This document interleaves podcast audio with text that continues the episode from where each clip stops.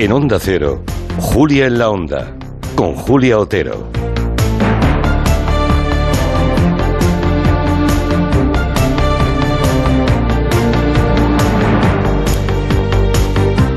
Bueno, pues ya estamos todos, creo. Está Arancha tirado, aquí a mi lado la veo.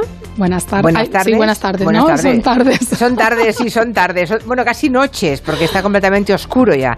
Hace mucho rato que está oscuro y aún faltan muchos días en que sigan menguando los días y la luz. Ay, que llegue pronto el 21 de diciembre que empiecen a crecer. Inasi Guardans, buenas tardes. Buenas tardes. También de noche en Bruselas, claro. Muy oscuro. Muy oscuro. aquí también. Mm. Muy oscuro, efectivamente. En cambio, Julio Llonar en Galicia igual aún tiene un poquito de luz. Tenía cuando entré aquí en la pecera. tenía Seguro. un poquito de luz, eh, un poquito... Natural todavía, sí. Tengo, tengo dudas de si en realidad era luz natural o eran las luces de Navidad de aquí de Vigo. Del señor termino- Caballero, termino de ¿no? tenerlo- claro, termino- no termino de tener muy claro la iluminación a qué, a qué era debido. Pero yo creo ahora que a esa ya- hora, yo creo que a las seis todavía, a esta hora todavía debe haber un poquito de luz en Galicia. Bueno, que a un oyente me lo diga a través de Twitter, que así salimos de dudas. Am, hoy es un día de mucho ruido, eh, pero miedo de ese ruido, ¿verdad? Vamos a hablar de cosas serias y de cosas importantes y del bolsillo, de las pensiones, que son y serán desde luego un asunto principal a corto y medio plazo por el envejecimiento enorme de la población. Por ejemplo, en Asturias hay ya más pensionistas que asalariados. Ojo con esto, ¿eh? Hay más gente cobrando pensión que gente en activo trabajando y cotizando. Eso mismo también mm, va a pasar pronto en Galicia, en Extremadura, en Castilla y León, en Cantabria.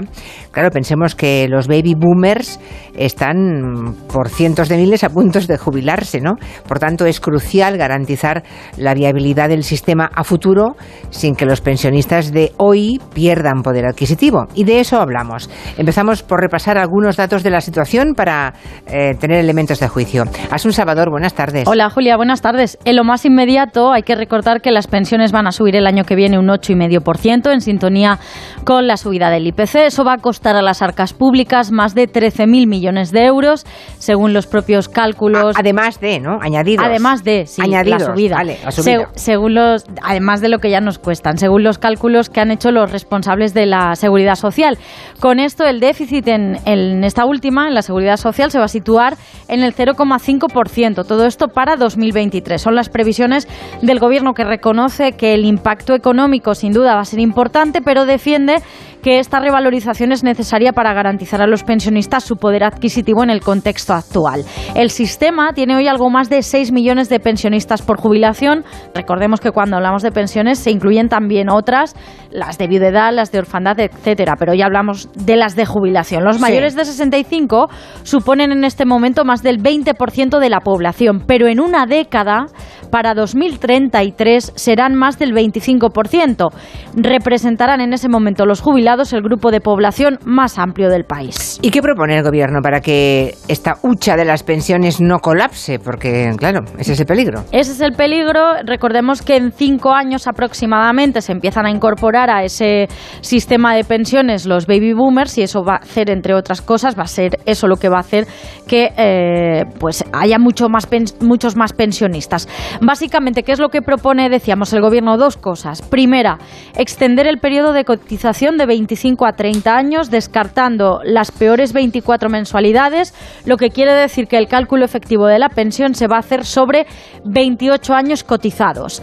Al ampliarse los años para el cálculo de la prestación, van a disminuir con carácter general las cuantías, puesto que van entrando en el cálculo los primeros años que se trabaja, que salvo excepciones son los que menos se cobra. Y hay un cálculo que es de puro perogrullo. Si a cada pensionista le pagas menos, con el mismo dinero puedes pagar más prestaciones. Claro. Por otro lado, segunda medida, se quieren subir las bases máximas de cotización. Aquí lo que propone el Gobierno es un incremento progresivo del 30% a lo largo de 26 años. Comenzaría a aplicarse ese incremento en 2025 y acabaría, por lo tanto, en 2050. Las bases subirían un 1,154% cada año, bases máximas, y ese aumento, ese destope, iría acompañado de un alza de la pensión máxima.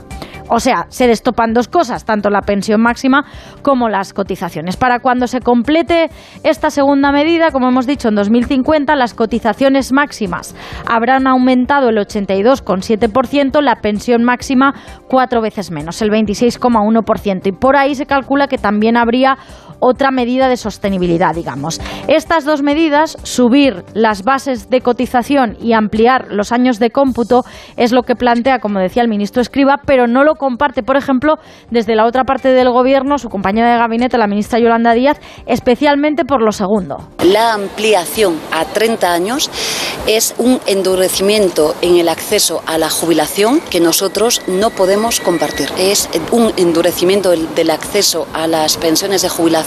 Esto no es recuperar derechos, es recortar derechos. También lo critican los sindicatos. Pepe Álvarez de UGT, una y sordo comisiones obreras. El ministro ha vuelto a equivocarse. Este es un debate que desde nuestro punto de vista no es necesario abordar hoy. El gobierno tiene que hablar menos fuera y presentar más propuestas en la mesa de, negociación. Nosotros le hemos expresado al Ministerio algo que ya le habíamos dicho previamente, y es que esta medida creemos que requeriría, en todo caso, para poderla abordar en serio, de un consenso político que yo creo que no se, que yo creo que no se da. Lo que dicen los empresarios es directamente que no ven posible el acuerdo. Para tratar de alcanzarlo están convocados todos mañana, patronal, sindicatos y gobierno, a partir de las 9 de la mañana en la mesa de diálogo social sobre pensiones. Pues muchas gracias, Asun. Hasta mañana. Buenas Hasta tardes. luego. Bueno, mañana a las 9 se ven pues las caras, se sientan todos. Um, Ignacio Guardans, ¿es sostenible el sistema de pensiones con el ritmo actual de envejecimiento de la población? Bueno, si no es sostenible, no es esto lo que lo va a cambiar, porque lo primero que se explica es que en sí mismo este cambio que, que ha puesto sobre la mesa escriba no tiene un impacto directo en la caja. Por tanto, eh, no es esto lo que lo va a hacer sostenible o insostenible. Entonces, efectivamente, yo creo que, que sí que es, es legítimo plantearse algún tipo de, de, de, de reforma más adelante, porque efectivamente el tema de los baby boomers está ahí, aunque no es el único, no es la única variable, porque tampoco se sabe exactamente eh, bueno, hay más variables sobre la mesa que esa, ¿no? Que, no hay niños, claro, sí, la que, que población, claro, claro, es- ¿eh? la natalidad eh, lleva décadas cayendo. Sí. Sí, sí, por eso. Y no entiendo también por qué no hay políticas en ese sentido y por qué parece que es de derechas pedir políticas de natalidad, ¿no? Pero eso es otro debate que podemos tener otro día Sí, para otro sí, sí, gabinete. es porque, interesante, sí, sí. eh, eh, es, un, es un debate que habría que desarrollar.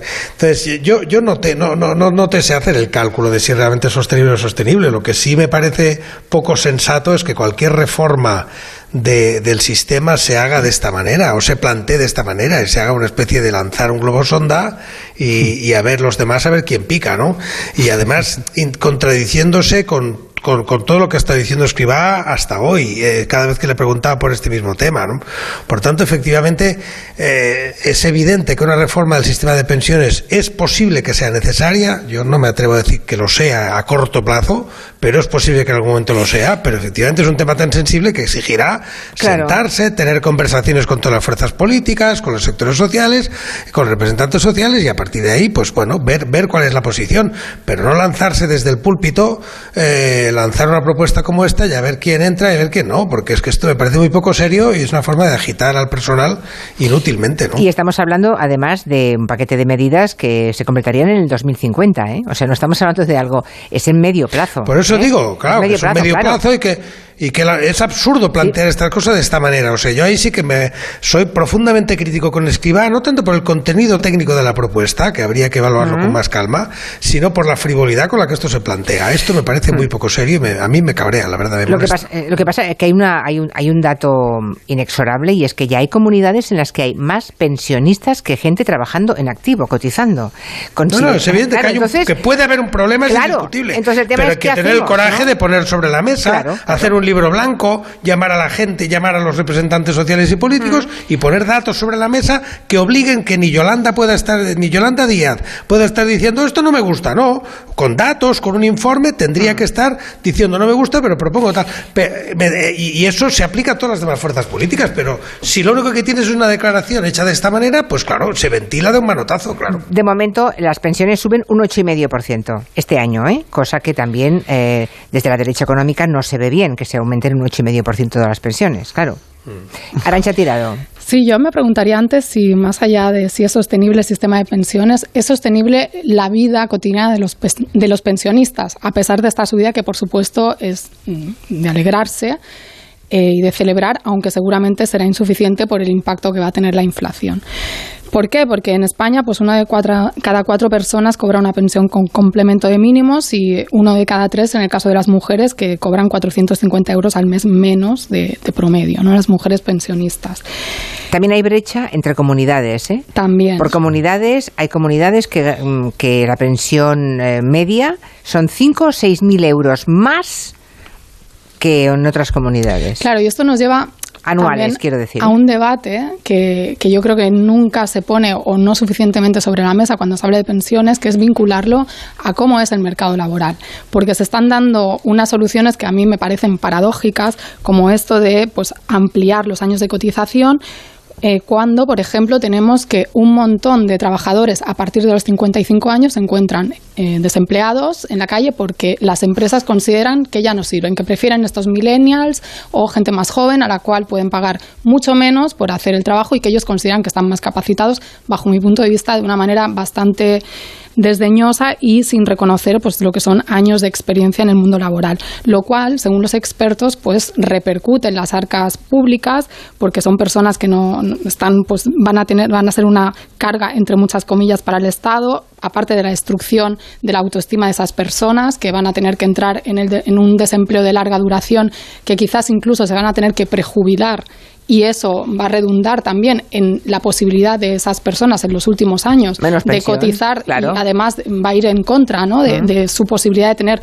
una pensión lo más alta posible porque los últimos años son los más importantes aparte de lo que es despilfarrar un conocimiento adquirido durante tanto tiempo ¿no? o sea ese capital que algunos dirían que tienen también los trabajadores entonces ¿Por qué no se habla de esto, no? Ese acercamiento que de la edad efectiva con la edad legal de jubilación, que sería un elemento más a poner sobre la mesa. Y luego, por otra parte, y con esto concluyo, luego podemos seguir con más temas, Em, relativizar esto del impacto de la generación baby boom, porque no es la primera generación baby boom la que ahora va a empezar a jubilarse. Recordemos que pues, la principal ola de generación baby boom, según eh, gente de la marea pensionista, son aquellas personas que nacieron en el año 39 y esas personas, eh, muchas de ellas ya no están, ¿no? se jubilaron y demás, y esto no generó ningún debate.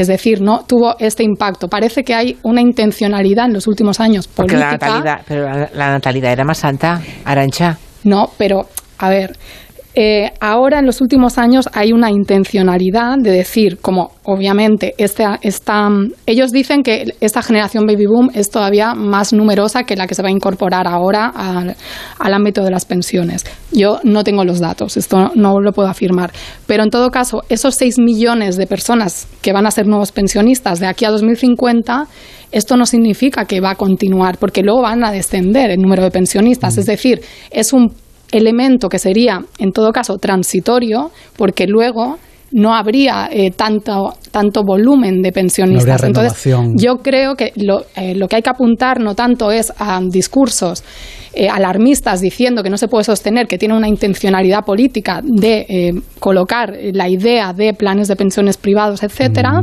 como a mejorar las condiciones laborales que permitan que cada vez más gente pueda trabajar, aportar al sistema de seguridad social y tener una pensión digna. Julio Leonard, ¿cómo lo ves? ¿Tienes pensionistas cerca tú? Eh, tengo pensionistas cerca, sí. vale, vale. mis, mis, mis suegros, mi padre. Em, a ver, yo, creo que hay, hay un, tema de base a la hora de, de hablar de las, de las pensiones en el que sin querer Em, terminamos cayendo muchas veces. Y es esta especie de em, enfrentamiento entre las personas que están cobrando merecidamente la pensión después de haber estado toda la vida eh, aportando y eh, los que ahora mismo estamos eh, sosteniendo el sistema siempre se termina muchas veces en, este tipo de batallas. Y, lo hacemos inconscientemente con el, con el lenguaje. Las pensiones nos cuestan, nos mm. van a costar eh, el incremento, el gasto. Vamos a ver, eh, lo que tenemos que plantearnos como un sistema social y democrático que somos es si después de haber estado toda la vida trabajando y toda la vida pagando impuestos, cuando tú de repente dejas de ser productivo para el sistema, te mandamos con una mano delante y una mano detrás o de alguna manera todo lo que tú has hecho se te intenta compensar eh, por parte del Estado. Yo creo que tenemos que tener claro que el sistema hacia el que tenemos que movernos es hacia ese. Si el sistema en el que tenemos que movernos es hacia ese, lo que tenemos que hacer es plantearnos mm, por qué cada vez que hay una revalorización de las pensiones volvemos al mismo tipo de debate de em, máximos de encontrarnos contra la pared, de esto es insostenible, porque no es la primera vez de la que hablamos que las pensiones se convierten en, o vamos hacia un sistema de, insostenibilidad de las mismas. Eh, y además siempre se plantean soluciones, como decía antes Ignasi, siempre se plantean soluciones, eh, da igual el ministro que sea, se, le, va ocurriendo eh, ideas y las, las van soltando a ver quién, quién las ah, recoge y a ver el tipo de, de, contestación. A mí lo que me parece interesante de esto de las, es el típico de, es, es un debate tan profundo y tan a largo plazo que el cortoplacismo de la política no funciona en el debate de las pensiones. Porque cualquier ministro y cualquier gobierno tiene que mirar mucho más allá. Y entonces eh, la propuesta que hace eh, Escribá está pensando hasta el 2050. Entonces hay cosas que un gobierno, el que sea, decide elabora y propone y ejecuta pensando en el año próximo o en el mes próximo o en el bienio. ¿eh? Y en cambio hay otras que los gobiernos están obligados a mirar mucho más allá, levantar la mirada de la actualidad rabiosa, mirar a lo lejos, al horizonte y, trazar ese camino. De ahí tenemos el, pacto de... Sí, pero por eso también... Esto viene siendo una patada Por eso es importante, claro. Sí, pero, algo hay que hacer. O sea, solo hablamos, es más irresponsable no hacer nada. Sí, claro, pero, pero fijaos que hablamos de esto, hablamos de esto muchas veces em, al, al, calor siempre de la revalorización de las pensiones por tal. Siempre traemos, no, no, nosotros, ¿eh? me refiero a los, a los políticos, siempre traen este tipo de debates en el momento en el que saben que va a haber un incremento del gasto correspondiente y se le va a echar encima eh, la oposición ah, porque no está de acuerdo, porque no está bien planteado lo que sea, y entonces eh, nos traen este tipo de, de, ideas que se les terminan ocurriendo. Aquí que hace falta, y lo decían los sindicatos, y yo creo que lo decían con bastante buen tino, em, es sentarse en serio y plantearse las cosas a futuro. Tú no puedes directamente decidir que vas a ampliar la edad de jubilación eh, porque lo que estás haciendo es de alguna manera topando o impidiendo que haya nuevas incorporaciones al mercado. No puedes única y exclusivamente tocar el tema de las pensiones sin ponerte a revalorizar los sueldos de las personas que hay ahora, sin mejorar. por eso, por eso decía por eso decía que esto, esto es como una de esas mesas de mezclas de sonido, ¿no? Eh, me gustan mucho los festivales y los conciertos en vivo. O sea, esas mesas, de mezcla de sonido donde hay distintos botones y hay que ajustarlos todos a la vez. No basta mover uno solo, ¿no? Y entonces es muy fácil en la conversación decir, bueno, pues se revaloriza, o se estira la edad, o se recorta la edad. Cuando lo que hay que hacer es una película de conjunto que exige efectivamente sentarse y revisar variables. Por ejemplo, una de las cosas que, que plantea, escribe aquí y que está detrás de lo que está planteando es que la carrera laboral actual eh, y por tanto la que, la que espera mucha gente por delante eh, no tiene nada que ver con, las, con el tipo de carrera laboral progresiva en la que los años eh, en los que se cobraba menos era el inicio y luego ibas cobrando progresivamente más hasta que te jubilabas. Este es un esquema que ya no vale y que han estudiado que ya no vale. Yo no tengo los datos, pero sí tengo la, información de, los que dicen que tienen los datos.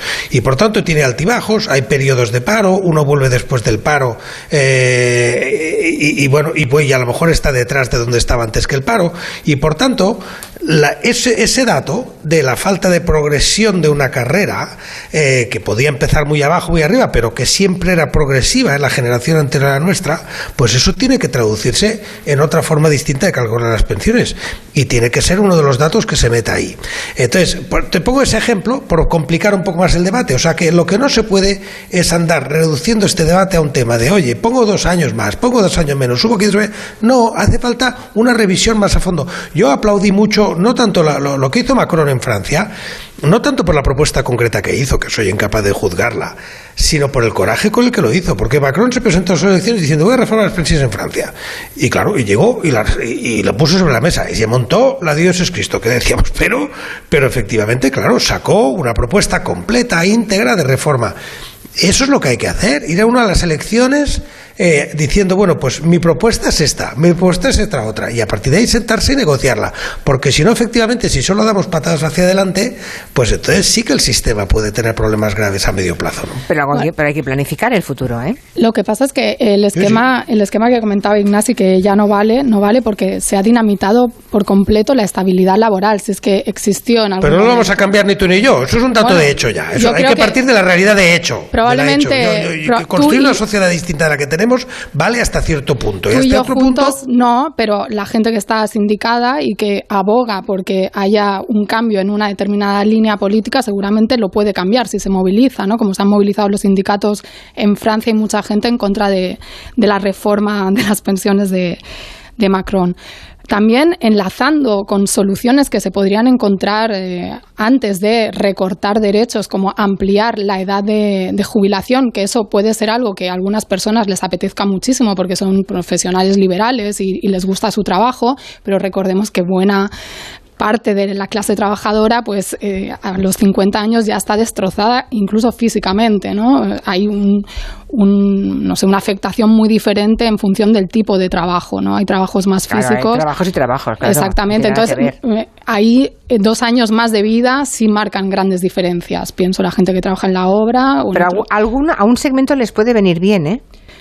Hay un segmento, sobre todo en las mujeres que han parado eh, cuando han tenido hijos y que luego, que, que, no a todo el mundo perjudica. Hay una parte, hay un, un segmento más pequeño. Lo que pasa es que, una cosa es que tú puedas, eh, no sé, acogerte a algo como opción y otra cosa es que sea una norma para todo el mundo que implica además un retroceso en cuanto a, a, consecuciones que ha logrado el movimiento organizado ¿no? de los trabajadores.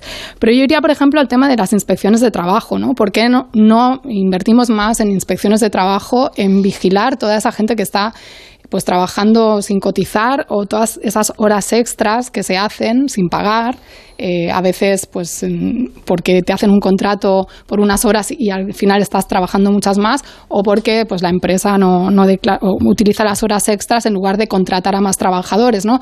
Y por no entrar en un tema que va de la mano, que es el fraude fiscal. Yo ya lo dije en su momento cuando hablamos del pacto de rentas, que tuvimos un gabinete, hay que meter mano al, al, fraude fiscal, hay que hacer una reforma fiscal. Lo que no tiene lógica es que mm, los trabajadores estén perdiendo poder adquisitivo a lo largo de todos estos años, que se haya duplicado pero bueno, fíjate, os leo algunos mensajes de los oyentes. Que se haya duplicado, perdón, el PIB mientras los salarios han dejado, o sea, han bajado en términos reales muchísimo. Y esto habla de que se está eh, haciendo una redistribución de la riqueza, pero no en una lógica de beneficiar, de lógica de Estado social que se supone que es la que consagra nuestra Constitución, ¿no? que se supone que redistribuir mm. la renta también a través del ámbito de las pensiones. Desde luego, si no suben los sueldos, no se pueden subir las pensiones. Eso es, eso es, una, es una evidencia. ¿no? Comentarios de oyentes. Dice Juan Carlos, eh, si los trabajadores eh, cuando se jubilan les queda una pensión de 2.000 euros y los jóvenes cuando empiezan a trabajar ganan 1.200, ¿cuántos jóvenes hacen falta para pagar la pensión? Ah, y al mismo tiempo hay que seguir pagando funcionarios, educación, sanidad, etcétera, etcétera. Y pregunta este oyente, ¿y eso cómo se hace? Claro. Otro más. Dice, un sistema de pensiones de reparto no puede sostenerse nunca con baja natalidad, baja productividad y elevados niveles de desempleo. Es, una, es un elefante en una habitación que nadie quiere ver. Efectivamente, es un elefante en la habitación, porque hemos dicho que hay comunidades en las que ya hay más gente.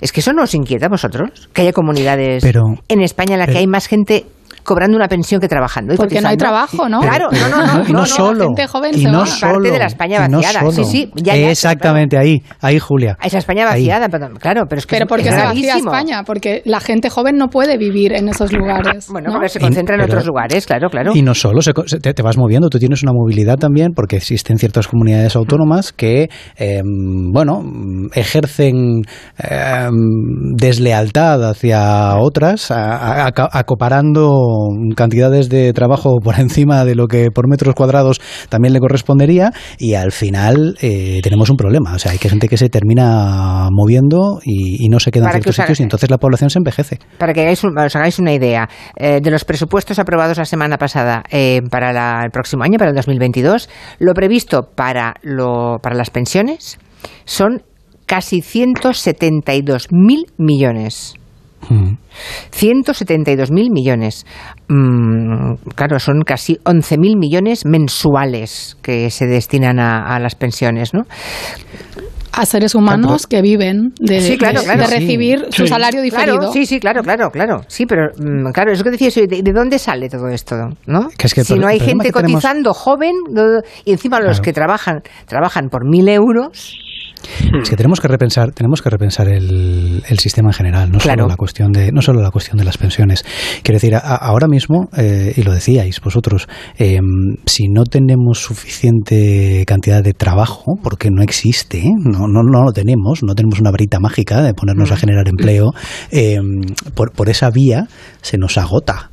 Que decir, no, no tenemos números suficientes, no podemos incorporar suficientes personas al mercado de trabajo y luego tampoco, si una vez acabar- acabáramos con los datos de desempleo que tenemos, imaginemos que estamos al 100%, ah, llega un momento que tú no tienes más gente porque no te nace eh, a la hora de tener que incorporarla. ¿Por qué vía lo haces? Por, por, por vía de, de tener que abrir la mano con el tema de eh, los permisos de trabajo y tal, oye, pues podría ser una vía, una vía a explorar, pero es que tampoco tenemos capacidad de ponernos a generar trabajo. Tenemos que explorar otras vías si lo que queremos es que eh, de forma, oye, legítima, quien ha estado contribuyendo, cuando llega el momento de dejar de, de ser productivo para la maquinaria, eh, reciba una compensación de alguna manera. Pues hay que buscar otras maneras, no solo por la vía del trabajo.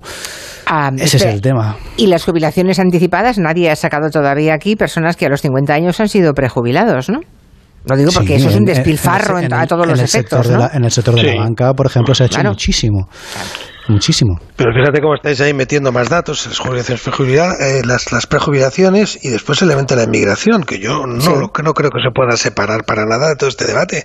O sea, No se ¿no? yo creo que no, no, no, no debería, se separa, pero no debería, o sea, porque forma parte del mismo. Discutir de natalidad, discutir de pensiones, sin discutir de la capacidad que tenemos nosotros de absorber a mucha más mano de obra, que además en muchos casos podría venir, eh, bueno, con unos índices de natalidad distintos a los que tenemos nosotros, eh, los que estamos, eh, pues me parece que es falsear el debate. Por eso insisto una y otra vez en que lo que hace falta es tener coraje de coger este toro por los cuernos y no simplemente con visiones parciales, ¿no?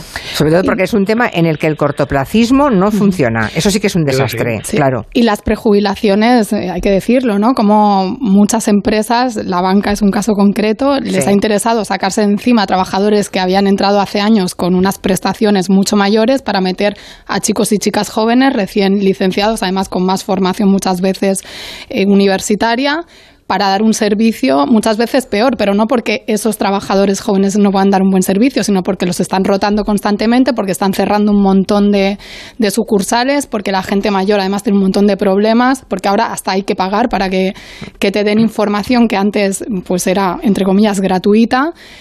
Eh, bueno, pues esta lógica que permea han sido todo. Con coacciones. Hmm. Es que esas prejubilaciones se han producido muchas veces con coacciones, encerrando a gente en el despacho, dando ultimátum y presentándote directamente el papel o lo coges o te puedes ir a la calle eh, con un despido. Pero hay gente que se queda con la idea de, uy, mira este, que se ha, ju- se ha prejubilado con 50, cobrando una pasta, que, bien vive. Pero no ve la otra parte de cómo es todo un engranaje de un sistema que, vi- que funciona con una lógica de minimizar costes para los grandes, pero ¿quién está asumiendo el coste de toda esa minimización desde arriba? Las- los sectores de abajo y luego nos plantean que es que no hay dinero, no hay dinero para qué, para que la gente viva. Quiero insistir, es un artículo constitucional, no uno, está en varios artículos de la Constitución. Tampoco habéis sacado el tema de que los jubilados votan, ¿eh? Y entonces cada, cada año que pase y por tanto aumente el envejecimiento de la población, más personas de la tercera edad y jubiladas van a votar. Y que es bueno en que más la gente viva. que los jóvenes. Y que es Sí, bueno claro. que la gente viva muchos años, Por porque se, plantea como si fuera un coste para el sistema capitalista. O sea, es que estamos en unos niveles maltusianos. No, es, es positivo que avance la ciencia, que la gente viva y que viva bien, no que viva Claro. hasta el final sin poder eh, ni siquiera la familia pagar una residencia porque son carísimas, que sería otro tema, Es que ese es- etcétera, no, etcétera, no es es otro. etcétera. También, también, También es un tema, No es sí. otro. Claro. También, También es un tema que va de la Mm. mano. Bueno, eh, os confirmo que hace 15 minutos, a ver, 12 minutos, todavía era de día o había luz natural en Sada, en A Coruña. He pedido, cuando empezábamos este gabinete, que me dijeran desde el lado más a- el o- al Es que oeste desde- de desde España. la pecera se- de la pecera se ve poco, claro. Desde el oeste, y bueno, me han empezado a enviar fotografías y comentarios, y en Santiago de Compostela igual hace nada, 15 minutos aún era un poquito de día, así que una hora y pico, ¿eh? nos llevan de distancia. Bueno, hacemos una pausa. Los que quieran opinar, pensionistas o no, que lo hagan. 638 442 081. Am, la mutua. Sí. Viene Guillén, viene la mutua. Venga, Cuéntanos. pues muy rapidito. Llamas a tu compañía de seguros y le dices dos cositas. La primera, con los tiempos que corren, tú no me das facilidades de pago. La segunda, yo me voy a la mutua. Y es que si te vas a la mutua, puedes pagar en tres meses sin intereses y además te bajan el precio de tus seguros, sea cual sea. Llama ya al 91 555 5555 y te cambias. Por esta y por muchas cosas más, vente a la mutua. Consulta condiciones en mutua.es. ¿Nervioso? ¿Desanimado? Tranquilo. Ansiomed con triptófano y vitamina B6 contribuye al funcionamiento normal del sistema nervioso. Y ahora también Ansiomed Noche. Consulte a su farmacéutico o dietista. La voz. Comienzan los directos. ¡Vamos en vivo! Y ahora vosotros decidís quién merece estar en la final. A votar. Líder y lo más visto de la noche del viernes. La voz. El viernes a las 10 de la noche los directos en Antena 3. La tele abierta. Entonces la alarma salta si alguien intenta entrar. Esto es un segundo piso, pero la terraza me da no sé qué. Nada, tranquila. Mira, con los sensores de puertas y ventanas podemos detectar vibraciones y golpes. Y así nos anticipamos. Y fíjate, con las cámaras podemos ver si pasa algo. Si hay un problema real, avisamos a la policía. Tú piensa que nosotros siempre estamos al otro lado. Protege tu hogar frente a robos y ocupaciones con la alarma de Securitas Direct. Llama ahora al 900-272-272. Las buenas historias se cuentan al oído. Es el Totorreína de la mafia gallega. Bruto, cerrado, desconfiado, impulsivo, violento. Era un indeseable. Y si no se dedicase a la coca, seguramente seguiría siendo un cabronazo, porque era su forma de ser. Lo que menos me imaginaba yo es que podría estar haciendo descargas de cocaína de un volumen tan grande.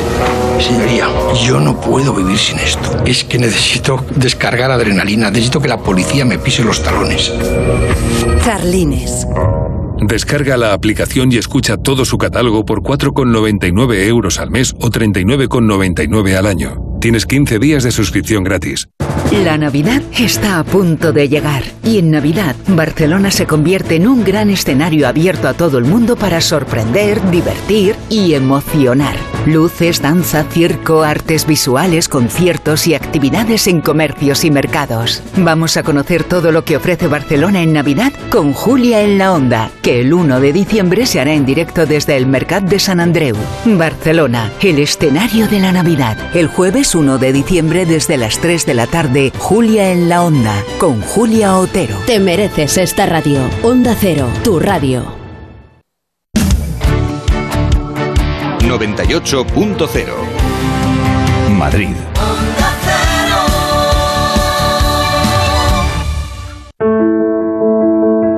Las mujeres mayores son víctimas invisibles.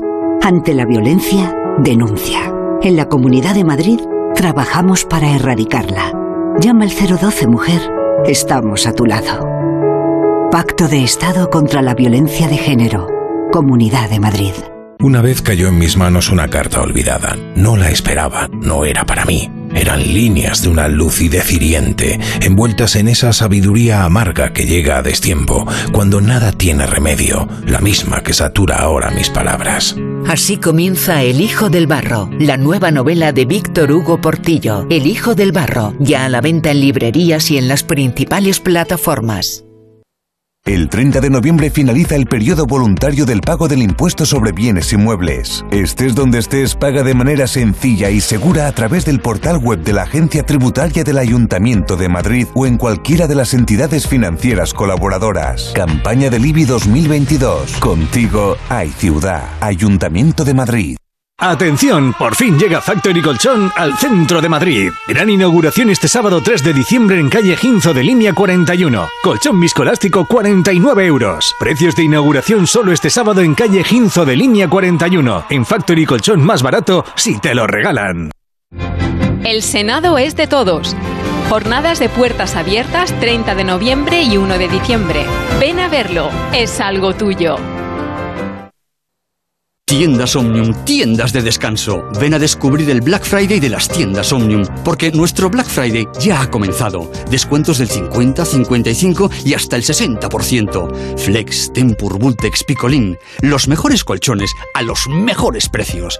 Ven a las tiendas Omnium. Encuentra la tuya en la tiendasomnium.es. Papá, ¿cómo ha hecho eso? No lo sé, hijo. No lo sé. Algún día tenían que descubrir que sus padres no lo saben todo. Jorge Blas presenta Flipar, un espectáculo lleno de ilusión que dejará boquiabierta a toda la familia. Entradas ya a la venta en la web y en la taquilla del Teatro Reina Victoria. ¿Comprarías una prótesis de cadera por internet y dejarías que te la colocara alguien que no sea médico? No, ¿verdad? Entonces, ¿por qué compras la ortodoncia, el blanqueamiento dental o la férula de descarga si los tratamientos bucodentales son complejos y han de ser personalizados? Consulta con un dentista de tu confianza. Pon la salud de tu boca en buenas manos. Colegio de Odontólogos y Estomatólogos de Madrid. En la ganadería Organic producimos la mejor carne del mundo. Hacemos cría ecológica de las razas Angus y Wayu, 100% sostenible. Nuestra carne es extremadamente tierna y jugosa. Va del campo a tu casa, sin intermediarios, a un precio justo. Si pruebas Organic, solo comerás Organic. Nosotros te la llevamos gratis a tu casa. Haz tu pedido en el 910-2010, 910-2010 o carneorganic.com. Organic, la mejor carne del mundo. En Seniors somos más que cuidados, somos confianza. Mejoramos la calidad de vida de personas mayores y dependientes gracias a nuestros cuidadores y cuidados a domicilio. Estamos acreditados por la Comunidad de Madrid para la solicitud del cheque servicio. Contáctanos en seniors.com, seniors con doble N, en el 91 934 1944 o ven a visitarnos a la calle Arapiles 17. 98.0 Madrid.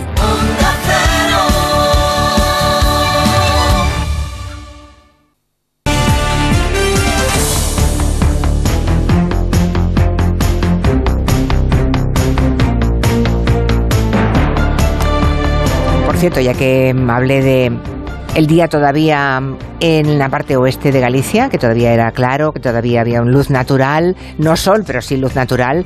Ah, acaban de llamar, no sé, como 525 canarios diciendo que más al oeste está todavía las Canarias y que allí todavía tienen luz. Así que es verdad, yo hablaba de la península, lo más al oeste de la península es Galicia, pero es verdad que las Islas Canarias están más al oeste que Galicia. Así que, que sí, que allí también todavía es de día. Pues que sepan ustedes, compadezcannos, que aquí en el este, desde las 5 de la tarde, estamos a oscuras ya. Todo tiene ventajas e inconvenientes y lo de la puesta de sol en el este es un inconveniente. Mensajes de los pensionistas, a ver qué nos cuentan. En mi casa hay una persona jubilada, yo trabajo y además tengo hijas adolescentes que próximamente espero se puedan incorporar al mercado laboral.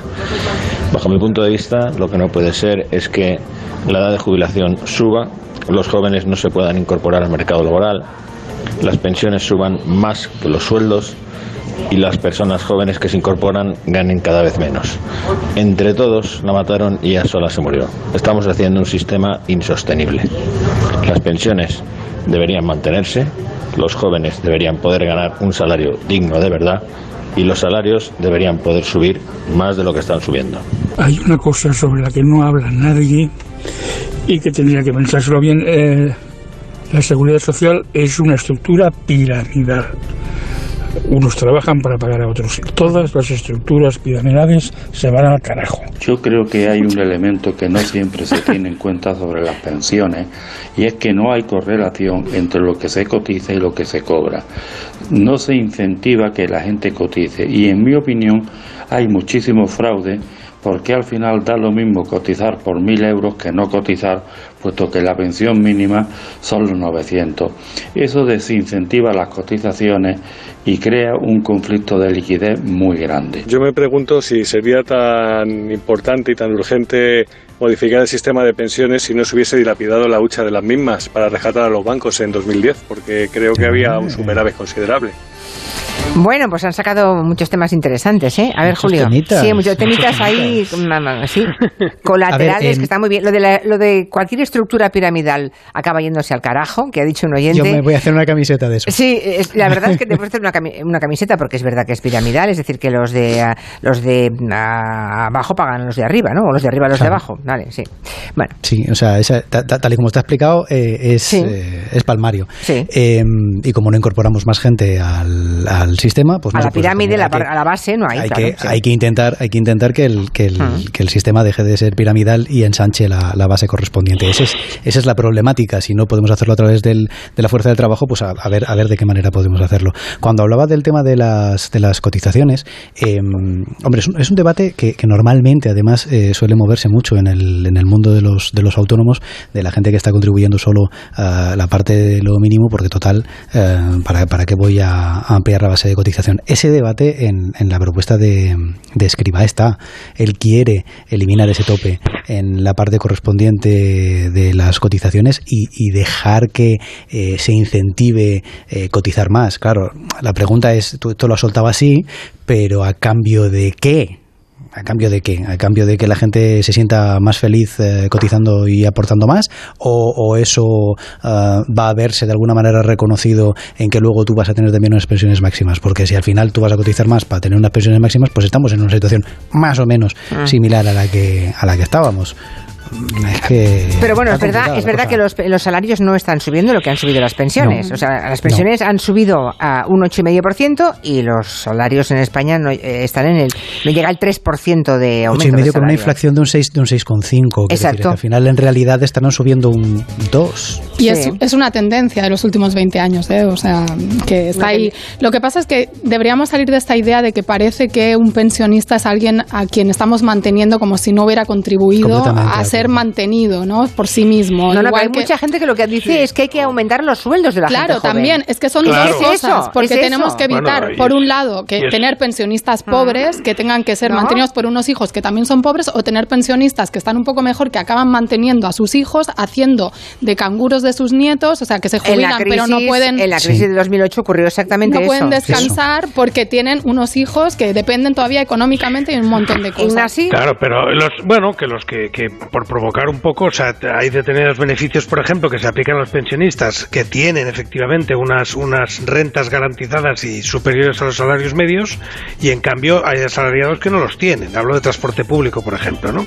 O sea que hay algo ahí que es muy cuestionable. Pero hay que empujar al alta, no a la baja. bueno, bueno, hay que empujar al alta, pero lo que no se puede es esa discriminación entre una sociedad en la que efectivamente los más jóvenes en este momento los más maltratados porque votan menos que los mayores, ¿no? Yo creo que no va por ahí, o sea, yo no creo que haya Es que verdad que votan me- es verdad que votan menos. Sí, eso sí, pero quiero decir que confrontar generacionalmente no es. No, yo no intento. con- Bueno, no, no, no, no pretendo confrontar, pero es una realidad. No se confronta porque están callados y alguien tiene que hablar en su nombre, ¿no? Claro, no, y la solidaridad intergeneracional es eso, precisamente. Y no olvidar el origen. Claro. O sea, el Estado social nace para que las familias no tengan que cargarse todo el trabajo de atender a dependientes y demás y dejarlos en manos del Estado, que somos todos, que no es un ente aparte, ¿no? Hmm, Pero vamos, que había un elefante gigantesco de varios colores en la habitación. eh, Los hemos tocado todos, ¿no? Sí, no, todos no. Que está, está ahí el elefante. Todos, todos.